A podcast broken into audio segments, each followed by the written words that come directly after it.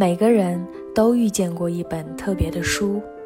正是这本书，曾给你勇气对抗世界，给你力量穿透黑暗，给你自信成为更好的自己。今天又是哪本特别的书走进了你的生命？这里是读书吧少女，让我们用声音享受阅读世界里的一期一会。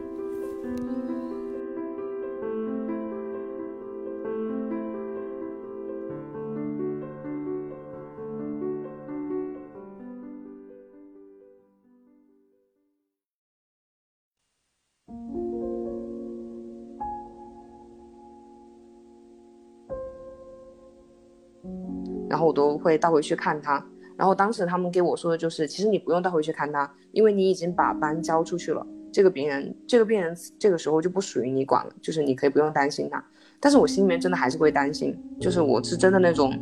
会很担心病人那种，所以我做事情会很慢，有的时候就可能也会因为就过于去担心病人会不会不好这样，然后你会想去为他做更多。夜班其实还是挺难熬的，要一直上到第二天早上八点过，然后上上到八点，你把病人交班出去以后还不算完，然后你还要整个医生护士一起大交班，然后还要交整个夜晚所有病房里面所有病人的情况。因为其实我在休以后发现，嗯，有的时候比药物更起更起作用的其实是家属的安慰，很多病人都是。嗯，药物对他来说只是一个辅助作用，最好的其实是家属安慰。就很多病人很烦躁，但你让他跟家属通个电话，家属跟他说你要坚强啊，你好好的治病，然后慢慢好起来，我们就接你回家。只是说你要真的去想说有什么矛盾啊或者什么之类的，嗯，其实不太会有，只是说可能病人不清醒的时候他会骂人。然后这个时候他做任何事情，其实你都要，呃，知道他并不是出于他的本心的，所以他做什么事情，你那个时候你都觉得你是可以包容他，你都可以理解他的。但是之前实习的时候有会怕，工作以后其实反而不会怕，就可能是因为你身上有一些担子重了以后，你就会更关心病人，就是比起我自己，我会更在意病人怎么样。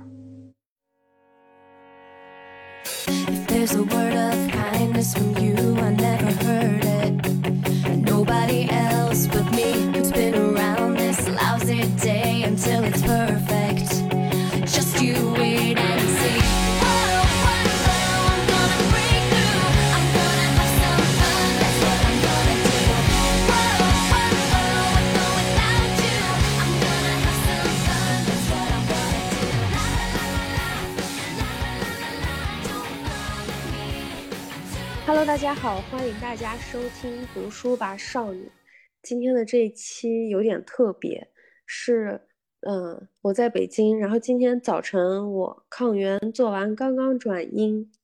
就是最近有很多朋友中招，然后我就有了想要录这一期的想法。其实这一期我们并不是要去聊这个病毒啊什么的，但是我们可能会去探讨一下这个病毒带给我们的影响，以及。我们应该要怎么样在精神层面自救？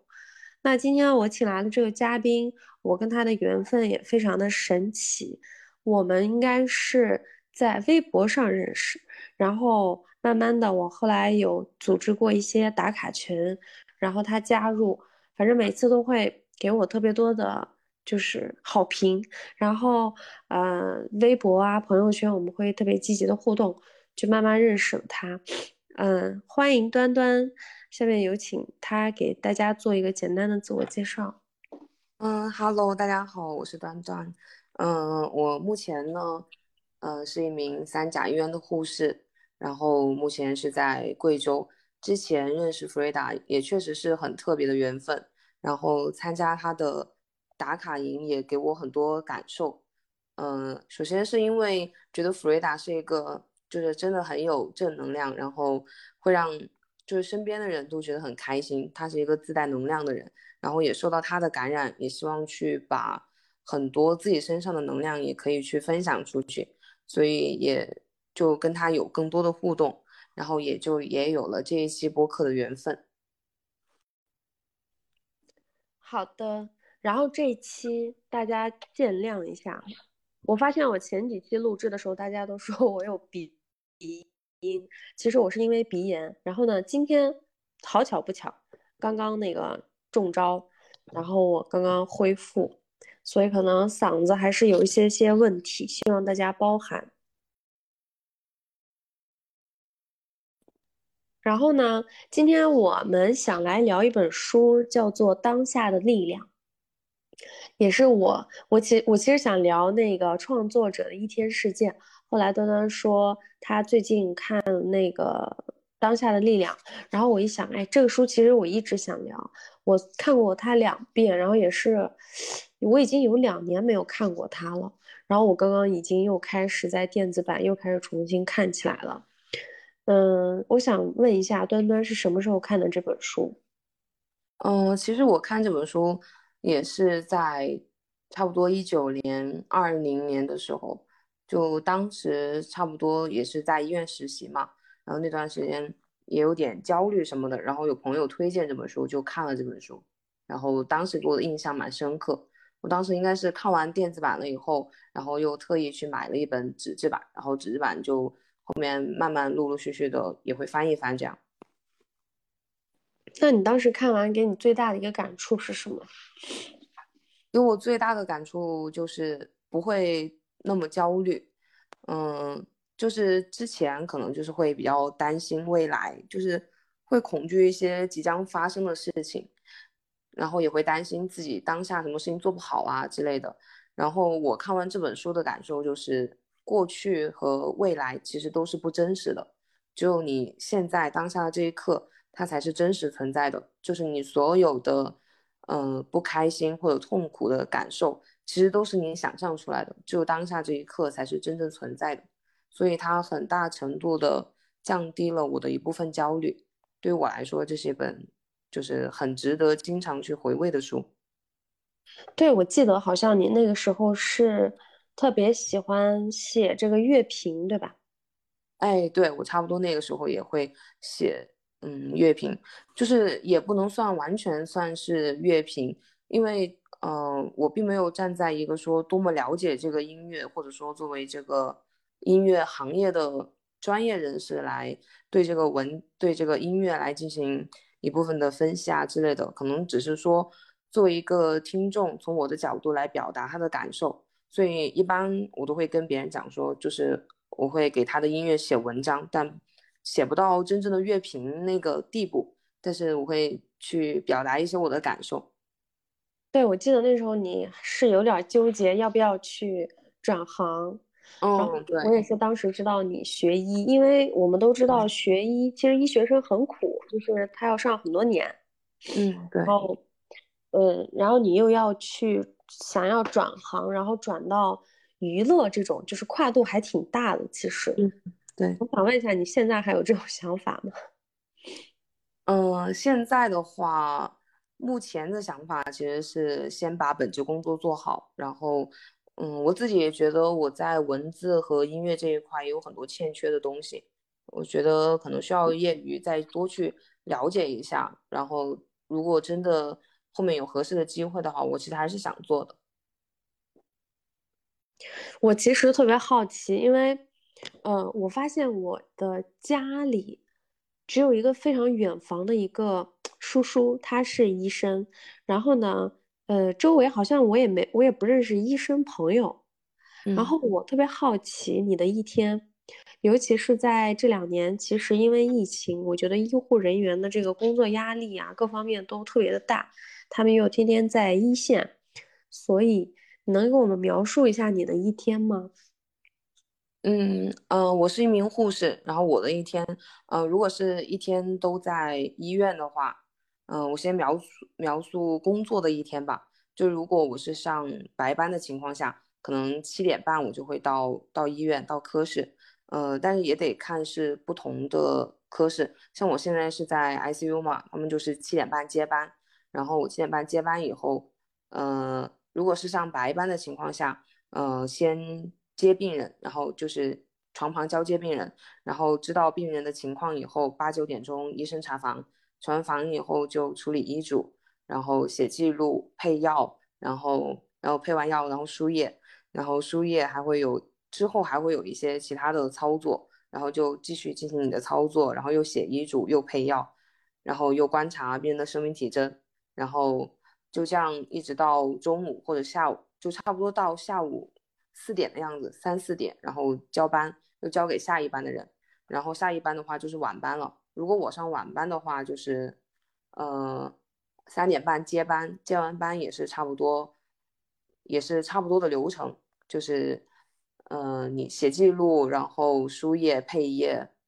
然后就是观察病人生命体征，然后做相关的操作。病人有任何的情况，就是生命体征不好呀，或者说是嗯出血期出来，出血出来结果不好。就及时的跟医生说，然后又做相应的处理，然后然后一直要上到晚上十一点的样子。然后夜班的话，就是从晚上十一点，然后一直上到第二天八点。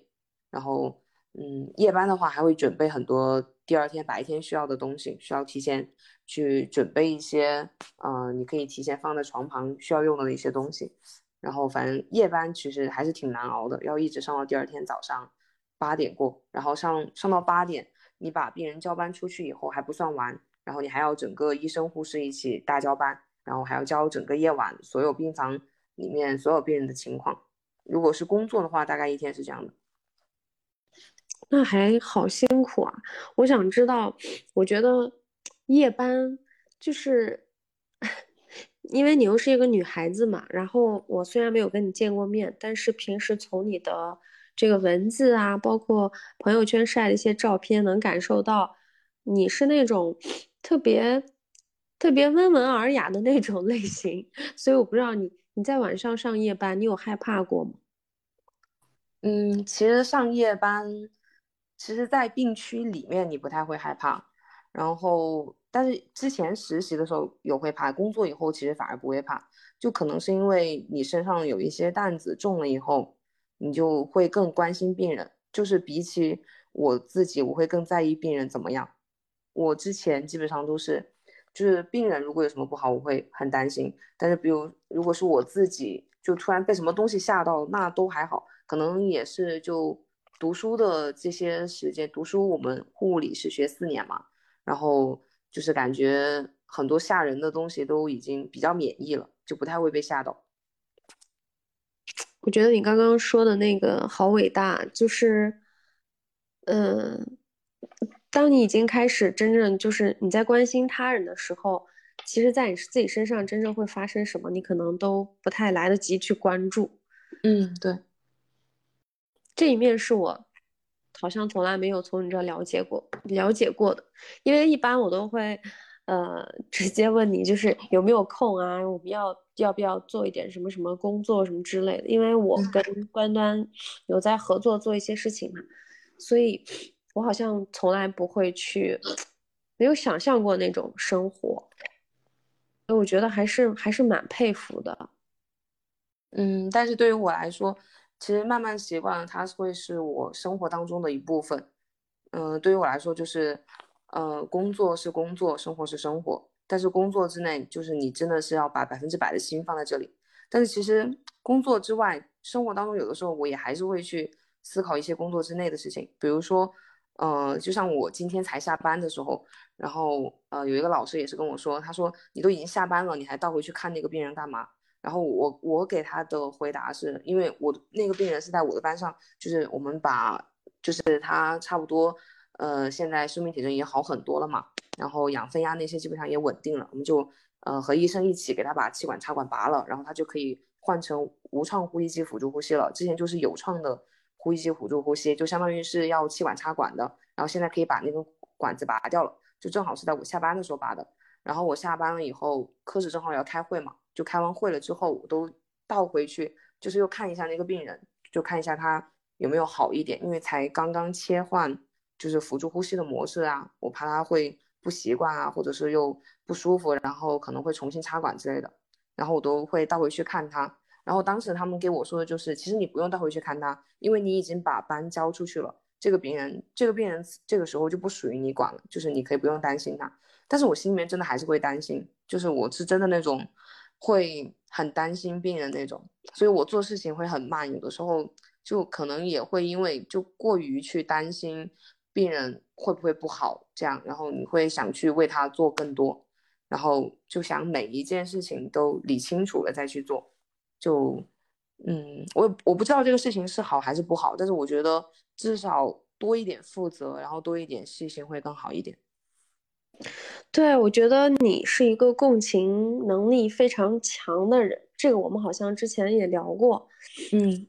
其实我因为我会，我也会有这样的担忧，尤其是嗯，比如说我的工作还好，但其实如果是你的工作，你要面对的是这种，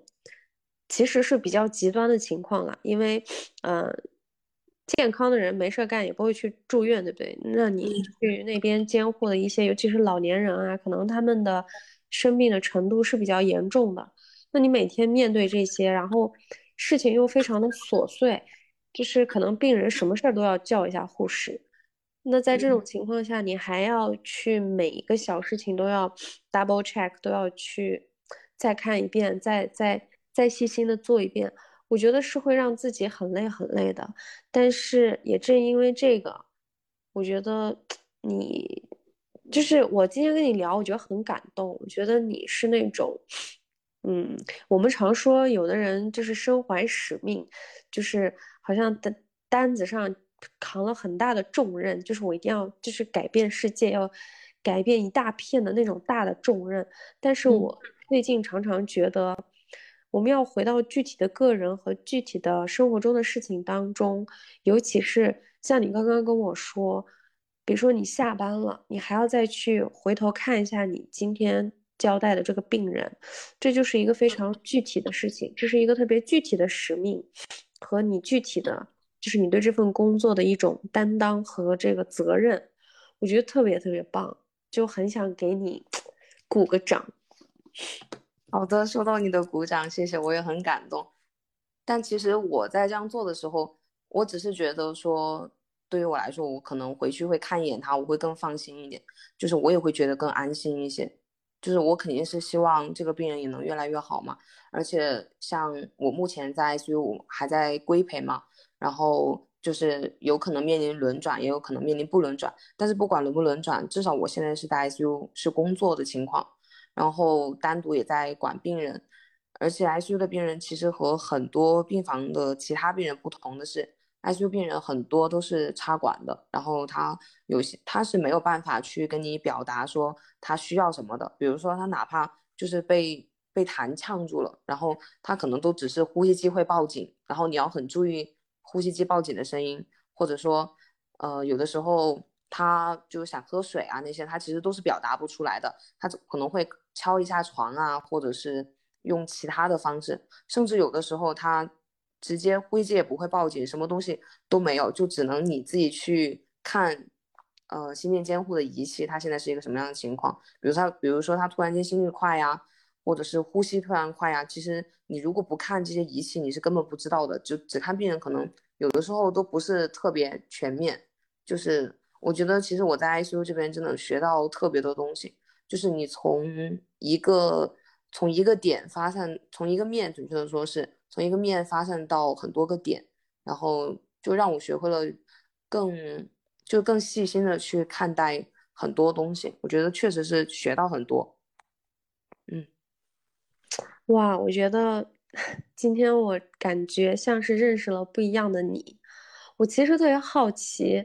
那你在这份工作当中有没有哪件事儿，或是哪个事、哪个哪一个病人是你当初觉得非常的？就是不爽啊，或者你跟他有矛盾啊，就是不愉快呀，或者是让你自己不愉快，让你自己特别负能量，有这样的情况吗？可以跟我们分享一下。嗯，我觉得矛盾倒算不上，目前好像没有哪个病人说让我觉得跟他有什么矛盾之类的。我觉得你这么天使，也不会有人去。嗯，倒也没有，只是说你要真的去想说有什么矛盾啊，或者什么之类的。嗯，其实不太会有，只是说可能病人不清醒的时候，他会骂人，就是他，因为他神志是不清楚的，就是有一点张望，他自己是他也不知道他在做些什么，就是等他清醒了以后，你问他，其实是不知道的。然后这个时候他做任何事情，其实你都要，呃，知道他并不是出于他的本心的，所以他做什么事情，你那个时候你都觉得你是可以包容他，你都可以理解他的，你只是说希望他那个时候就是，比如说特别，我之前有遇到一个病人是，嗯，他好像就是确实是有一点神志不太不太清楚了。他下午的时候跟他家属通过一个电话，然后之后他情绪就特别激动，他就不想住在 ICU 了，他就特别想出院，还是什么的，应该是特别想出院，或者说直接不想在这里住了，想回家，或者说认为他的家属不来看他什么之类的。然后我正在好好的跟他解释，然后给他呃做一些事情嘛，然后因为床是呃，因为我是站着，然后床的高度的话，我就需要稍微弯着一点嘛。就跟他做操作啊，或者讲什么事情，然后一个七八十岁的老人，他力气其实非常大，然后他就用脚勾起来，就是要用方言说就是要蹬我那种，嗯，反正就是就是他特别有力气，然后他已经在用他的行为去反抗一些东西了，然后那个时候的情况的话，就是及时跟医生说嘛，然后。后来就会用呃一些适当的药物啊，或者说是跟他的家属进行沟通，然后劝他把这个情绪平平稳下来。因为其实我在 ICU 以后发现，嗯，有的时候比药物更更起作用的其实是家属的安慰。很多病人都是，嗯，药物对他来说只是一个辅助作用。最好的其实是家属安慰，就很多病人很烦躁，但你让他跟家属通个电话，家属跟他说你要坚强啊，你好好的治病，然后慢慢好起来，我们就接你回家，就是这样的家属的安慰，其实比很多东西都更有作用。所以，如果病人在不清醒的情况下做一些什么事情，一般我们都还是很理解，也是很包容的，嗯。哎，那我想问一下，因为我觉得 ICU 是可能就很多病人去了 ICU，他不一定能挺过去嘛。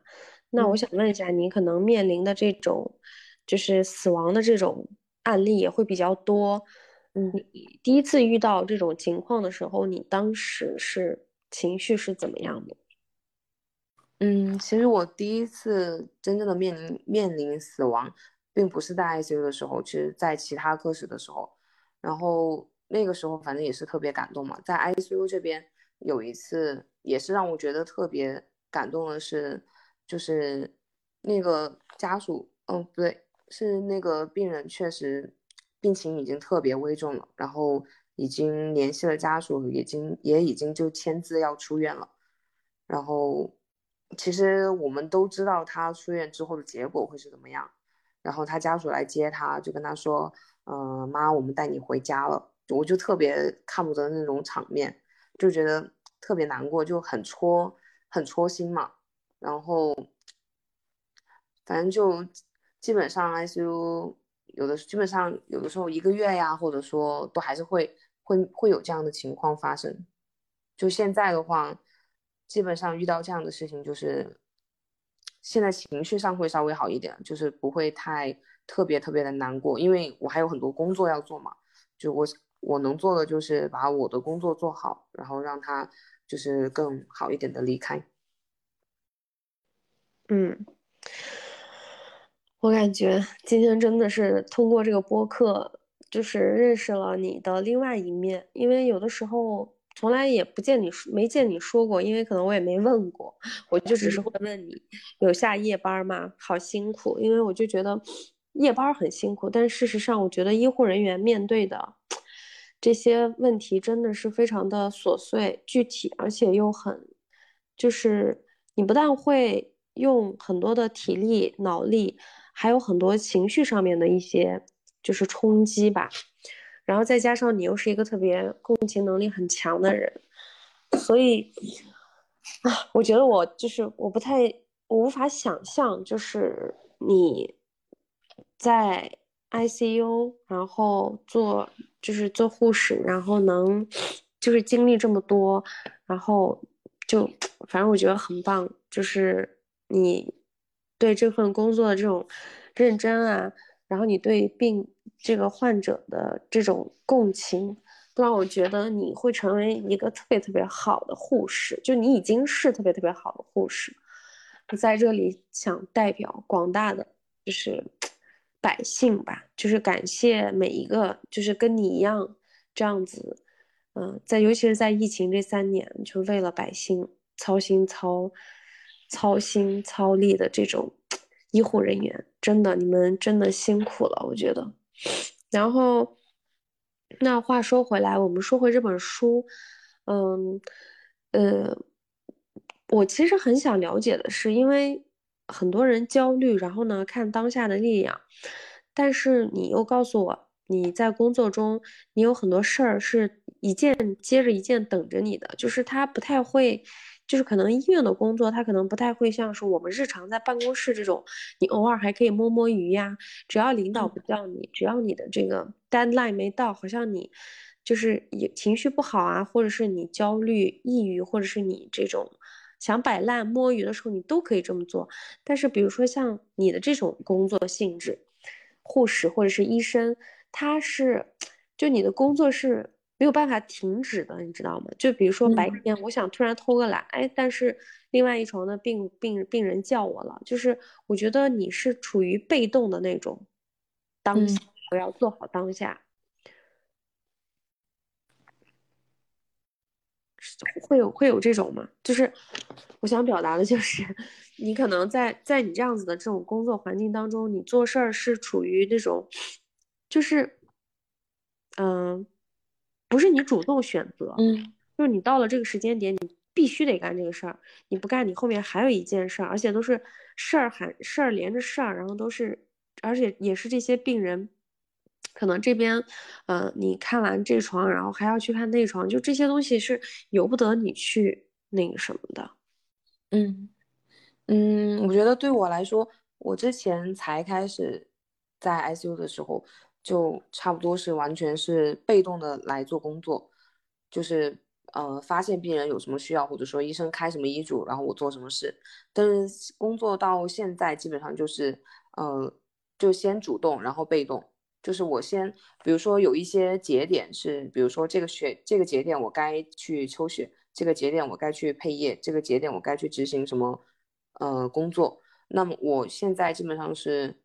呃在这个节点之前。呃，我会预计好我需要这个工作大概需要多长的时间，然后我我把这个时间预留出来，预留出来之后，呃，这个这一块的时间预留出来之后，我就可以去做把这一块的工作做好。那么剩下来的其他时间就相当于是我主动工作的一个时间，就我可以先看一眼我的，比如说像我们在 ICU，基本上目前来说一般是管两到三个病人，如果我是管三个病人的情况下的话。呃，在我的预留出来的时间之后，我会先主动的看一眼我的病人。现在目前为止，呃，哪个三个病人当中哪个病人是重点，然后以及说每一个病人的重点是什么。这一刻我能做什么事情是为下一个事情节省时间的，然后主动的去这样思考，然后去做，就会节省出来一部分时间。这一部分时间才会给我的被动做事情的时间留足空间。比如说，突然间这个病人突然间不好了，如果我前面没有把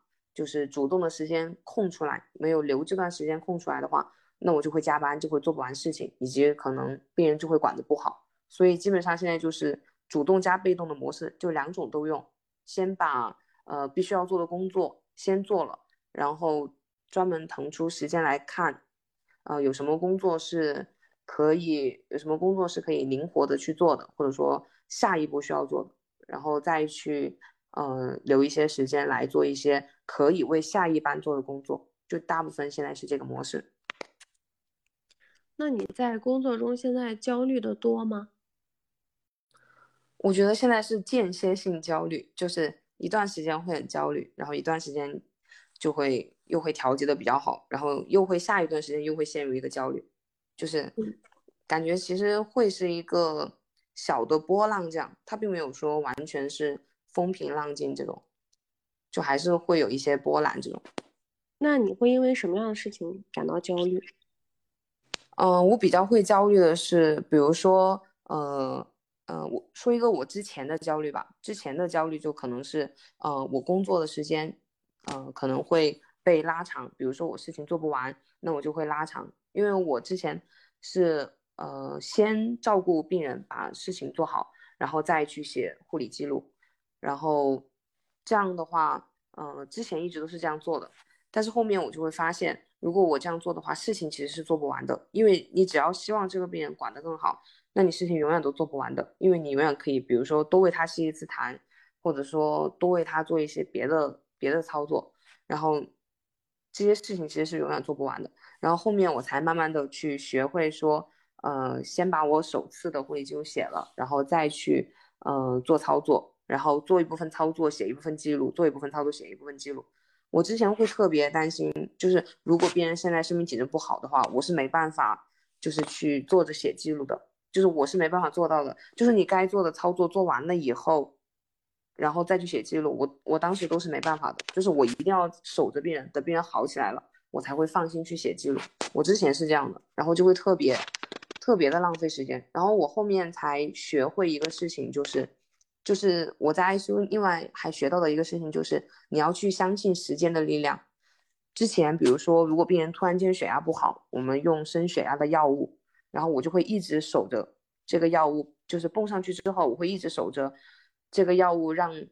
这个病人的血压好起来。我会一直守着这个血压好起来。但是其实这中间的这五分钟或者说十分钟，我是可以去做一点其他的事情的。我可以去把记录写了，或者是。去做一些其他的工作，就是围绕这个病人的相关工作，而不一定是非要就是守在他面前。所以就是要去相信，也要去相信时间。你不能说，就是要给时间一点时间。我不知道我有没有解释的比较清楚。就是其实有些时候你是需要一点时间来让这个东西发挥作用的。其实你守着它是没有作用的。我后面我后面倒回来想，我非要去守着，是因为。其实我心里面完全是焦虑的，就是我很担心这个事情，然后我不知道我做的能不能让这个事情更好一点，所以我就会特别担心。到后面我稍微有经验一点以后，我就会明白，上这个药之后大概几分钟，这个病人的血血压或者说其他生命体征会有好转，然后这几分钟我可以利用起来做一些对他更有益的事情。所以这是之前的焦虑，然后后面慢慢通过有一点经验以后，就有一点。就不那么焦虑了，然后随着工作会出现新的难题，也会面临新的焦虑，但是后来都是比如说也可以找年资更高的老师啊，或者是找朋友来跟你沟通，或者是跟医生沟通，就是也可以去缓解自己的焦虑，然后也会得到一些解决办法。然后我就发现有些焦虑是可以解决的，有些焦虑是不可以解决的。如果不可以解决的焦虑，那么你就只能去调节。或者说你去接纳它，就是你要去允许这个情绪发生，就是这个其实也是《当下的力量》这本书教给我的一个东西，就是允许这个事情发生。对你刚刚说的一个其实特别好，叫做呃给时间一点时间，因为正好我今天呃我今天跟我前前前老板那个聊天嘛，他是一个就是做心理学方面很厉害的人。然后呢，他经常会去禅修啊、打坐什么的。然后我就在跟他聊，我说：“我说我最近非常的焦虑，因为我觉得我的性格应该是一团火，就是腾的一下，不管站起来还是坐下，都要腾的一下，立刻着火的那种。然后，但是我最近因为慢下来了嘛，一方面我觉得是因为这个疫情，然后给我工作带来的影响。第二个是。”我自己这个中招了之后，这五天基本上真的是吃了睡，睡了吃，吃还没什么胃口，就就一直躺着，然后就是躺着刷抖音，然后不行了我就去看剧，就是以前生病你看剧或者电影你是能够看得下去一些有深度的剧情，但是这一次我就只能看一些搞笑的，就是我要看那种无脑的，我没有办法，甚至。完整的看一部电影，然后我今天就在跟他聊这个，然后我说就是，嗯，感觉自己对生活越来越没有耐心，然后对好多事情都没有耐心，然后他就跟我说，呃，我我说那个我本来以为我是一团火，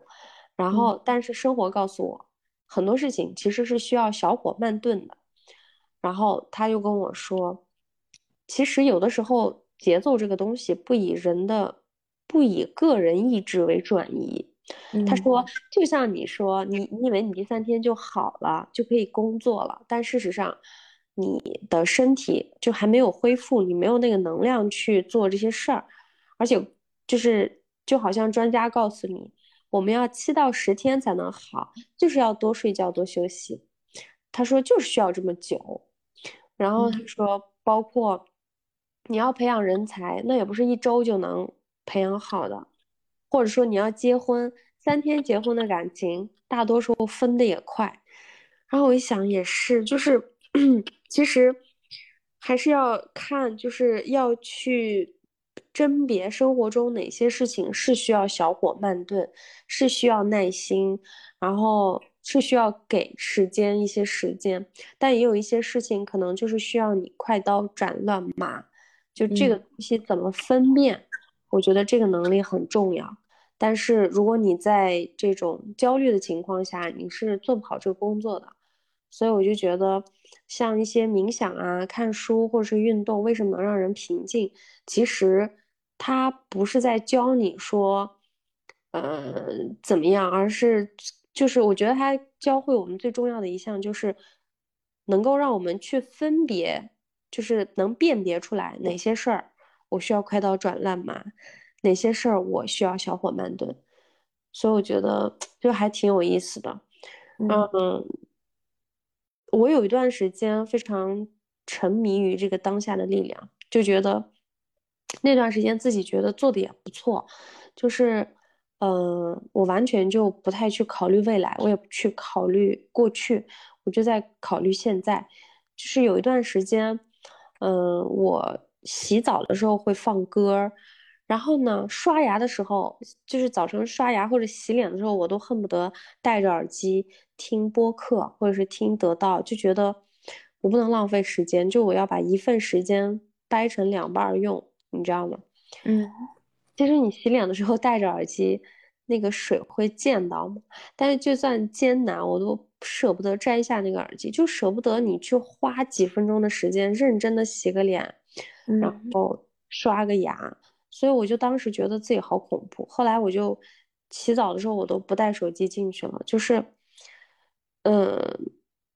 我觉得这些习惯虽然特别的小，可能大家觉得呃不重要，但是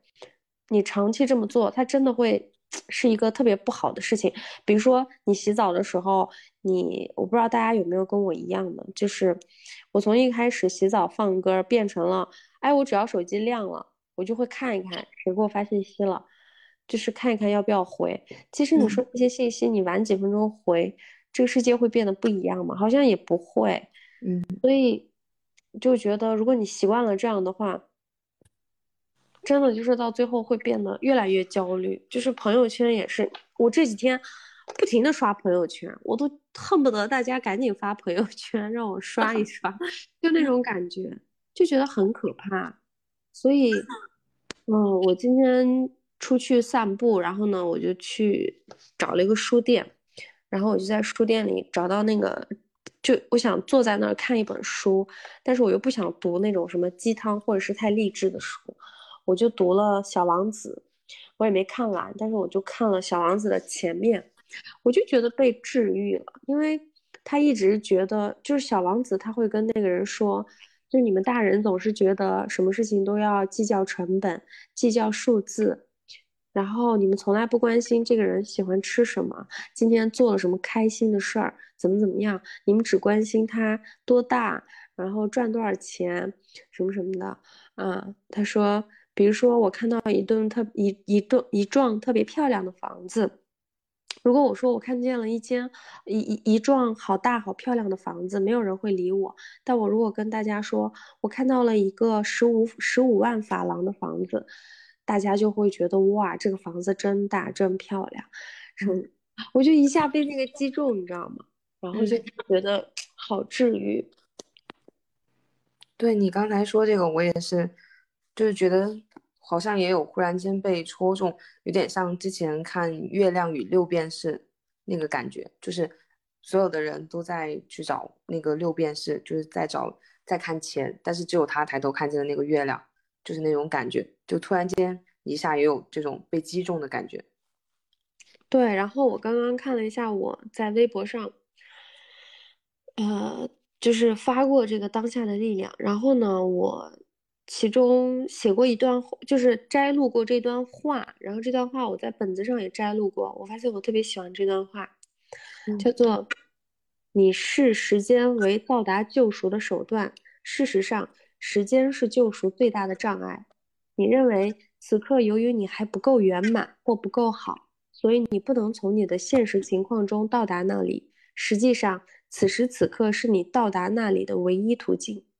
通过认识到你已经在那里了，你才能够到达那里。当你认识到你没有必要寻找神的那一刻，你已经找到了神。所以，拯救的方法不止一个。你可以利用任何一个条件，但不需要任何特殊的条件。然而，获取拯救大门只有一个：进入当下。就。就好多人，包括很拖延啊、焦虑啊什么的，其实就是不要拖延，就是怎么样不拖延，就是你看到这个事儿你就做，对，嗯嗯，就是先先去做，你不要去管你脑海里的想法，就是经常拖延。有的时候，比如说我自己有时候也会有点拖延，然后我意识到自己拖延的时候。有的时候会躺平，但是如果我觉得这个事情真的非常重要，我会立马去做，因为我知道，呃，如果我不马上去做，脑海里就会有很多想法，就会觉得说，嗯，这个事情也没有今天必须交吧，嗯，这个事情其实也可以先干一会儿别的，然后再去做吧。就是你脑脑子里马上就会有想法冒出来，但是你一旦真正开始去做这个事情的时候，你真的很沉浸到这个事情里面，其实那个时候你是真的是完全在当下，你不会去担心说。呃，这个事情什么时候做得完？要不要快一点做完？就那个时候，其实就不会去担心了，去做了，就不会去想了。其实我我真的觉得是做，在很多情况下，你把做放在第一位，然后其实就很自然的就不会去想了。对，而且有的时候想太多了，它就会阻碍你去执行。我觉得就是，嗯，呃，有的时候。行为应该比想象前置一点，就是因为我们之前总说说我们要先呃思考，然后再去行动，但实际上，嗯，长期这么做可能会让你的行动变得特别的迟缓，因为你总想在脑子里先想到一个特别完美的策略，但事实上这种东西也不存在，好像只需要想一个大方向。然后去做就可以了，在做的过程当中，不断的去完善这个想法，然后可能会更好一点。嗯，对，因为永远没有准备好的时候。对，然后，嗯，像其实你参加过我的两三期打卡群，就在这里跟听众们分享一下，我曾经做过两三期打卡群是怎么做的呢？就是大家先交一。一个打卡基金，然后呢，坚持二十一天或者一百天打卡，打卡成功了会把这笔钱还给大家，呃，然后呢，有一些人没有做到的话，可能会拿这笔钱去给一些优秀的人去买一些书或者是精致的本子啊什么的，给他们作为奖励。然后之前是做过这样一些事儿，然后呢，我后来是不太想去做这个事儿了，因为。呃，工作很忙嘛，再加上就是你是纯，就是靠爱靠爱发电，嗯，包括我这个节目也是，就是还没有走向广告化，虽然也有很多人订阅，但我就感觉是纯靠爱发电。然后，呃，而且运营一个社群还是挺累的，所以我就当初就说我再不弄这个这个东西了。就是每天你想一百天那么多人打卡，你还要去监督他们什么的，也挺累的。所以我就一开始是不太想去碰这个事儿，但这几天我就一直在思考。我觉得就是今年大家好像都变得好脆弱，就是连我都变得好脆弱，就身上的那些狼性一点一点的在消失。然后因为呃长期的这种自我封闭的。居住在一个地方，就你不能出去，而且比如说，就像今天我出门了，但是我也不能见到我的好朋友，就我不能跟人去交流。包括你出门的时候，你在街上看到的也都是特别零零散散的人，你也不可能跟他们有这种交流，就会觉得很孤独。我这一次就是有一个特别大的感受，我觉得哇，我真的是一个，我不是一个内向的人。就我发现我是一个人是待不住的。以前我觉得我一个人可以待住，那是因为我长期处于一个呃，经常跟大众交流，然后经常。有很多朋友处于那样一个状态，所以我急需一个安静的环境。但这次我就觉得，就是因为我在这次那个阳之前，嗯，在家也隔离了大概一周嘛，就觉得哇，太痛苦了吧！就是你没有办法，就是跟别人交流，你不能出门然后这个东西真的是在这三年期间反反复复，反反复复。然后因为我又自己住。你不像在家里隔离，还能跟家人唠两句，我就觉得好可怕。就是真的，这个东西对一个人的意志真的，就是我第一次承认了啊，我不是一个意志力很很很强的人。虽然我知道我意志力没有那么的强，但是我觉得自己待着总应该没问题吧。我老我以前老觉得我不害怕自己待着，因为我家里有这么多的书，有电影，有什么的，好像也没关系。但我现在就觉得不要再让我自己待着了，就是太可怕了。就就不是孤独，而是那种你作为一个人类，你急需要跟另外一个人类产生交流这种最基本的东西。所以我今年就是呃又开了一个一百天打卡的群，如果有听众感兴趣，也可以加我的微信号，然后看我这个文章具体了解一下。我们就是从下周一开始，然后如果你想在二零二三年实现什么样的小目标，我们可以定一个具体的，就是可拆分的目标，然后每天可以来打卡。然后，嗯，反正前几届打卡都还不错，我回头也可以给大家发一下我公众号的文章，然后也会有一些以往大家打卡比较好的这个。呃，结果吧。然后呢，我其实今天跟端端聊，也是很想问他一个问题。因为说实话，我虽然作为一个发起人，但我前几轮打卡也只完成了自己规定的那一个东西。但我记得端端有一次一百天打了好多东西，就是又是英语单词，又是早起，又是写一首诗什么的。所以我其实也挺好奇的，在这一百天你是怎么坚持下来的？而且刚刚我们通过半个小时的聊天，也知道了端端是一位护士，然后他日常的工作其实是非常的琐碎和繁忙。你是怎么样在这么多事儿当中还能抽出来就就就做这些事儿？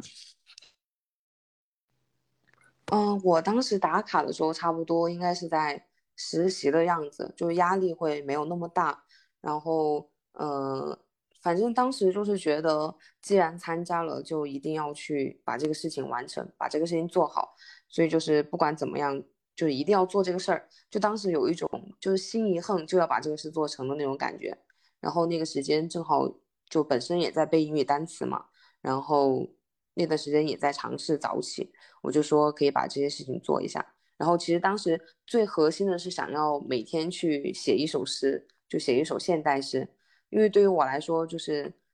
嗯，我是认为写文字这个东西对于我来说是一件很幸福的事情。虽然有些时候在写的过程当中，你会觉得很折磨，因为你会觉得说，就是你想不到一个特别好的词汇，或者说想不到一个特别好的句子来描述你想达到的那个意境，或者说那个想法。但是真的是觉得，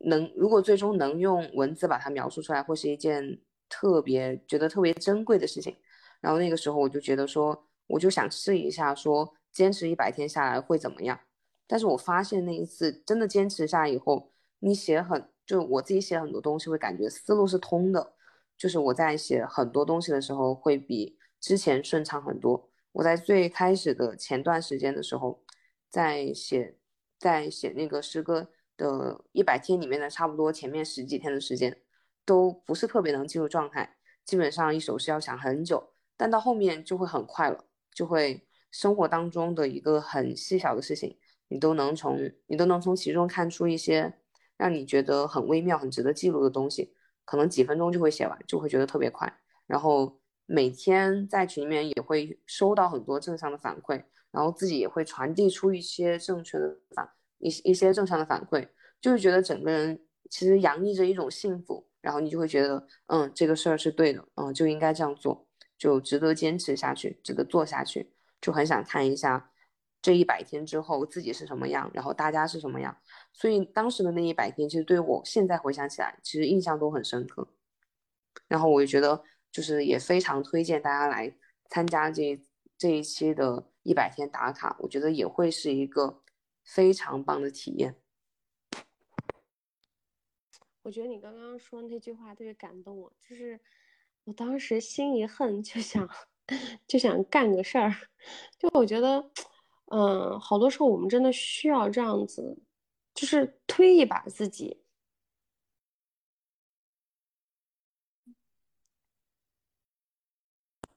嗯，对，很多事情确实就是有的时候可能就是我们缺了推那一把，然后其实推那一把推出去了以后，我们会发现其实这个事情我们也是能做成的。在没有做之前，可能会觉得说啊，其实有可能这个事情不一定做得成了，但是真的把你推出去。你真的下定这个决心之后，你会发现，嗯，做得成的。对，然后我就觉得真挺棒的。那你新的一百一百天，你想做什么事情？目前我暂时还没有特别想好，但是我我希望它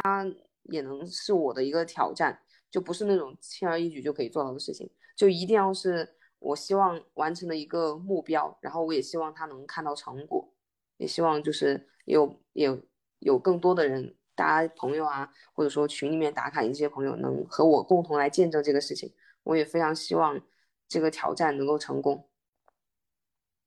我我记得我当时还搞了一个共情共情时刻，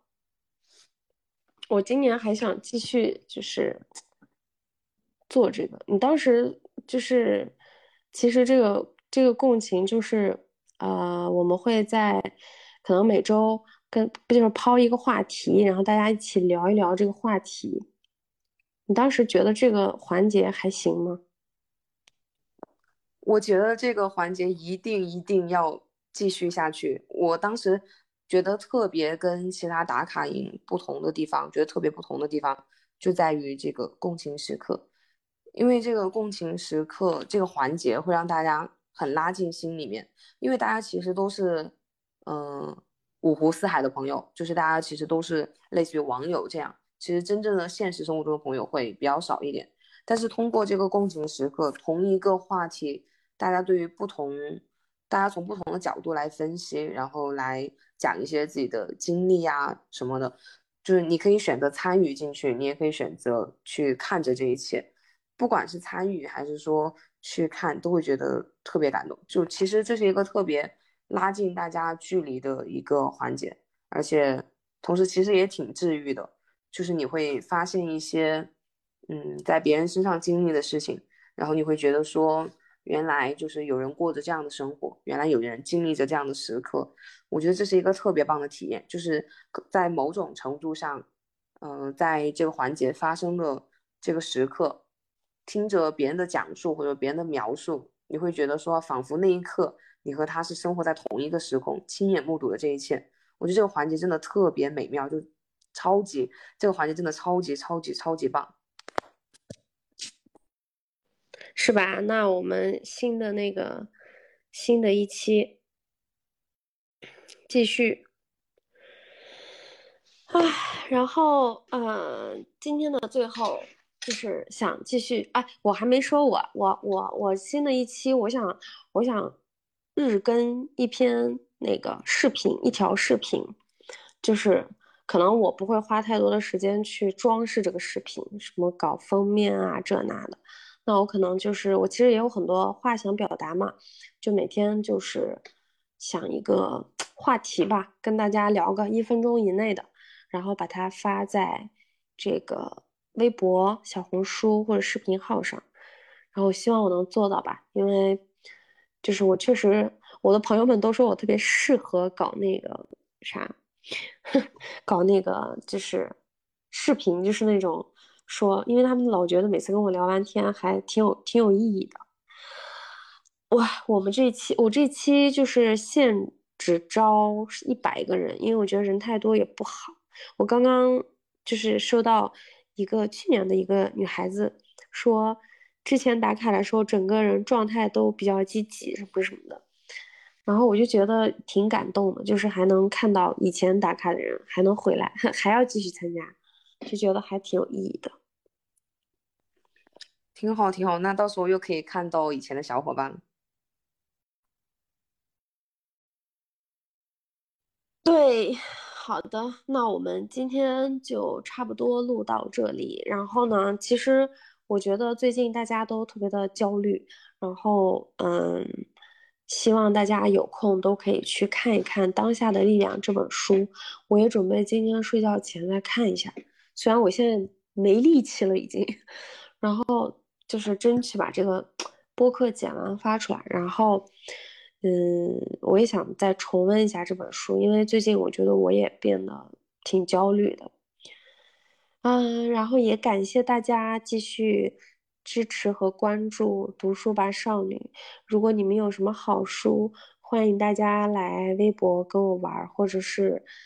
就是在评论区留下你们最近喜欢的书，或者是在疫情期间你们都看了哪些好看的呃电影啊，或者是书。然后欢迎大家多多交流。然后今天就到这儿啦，感谢大家，然后我们下期再见。拜拜，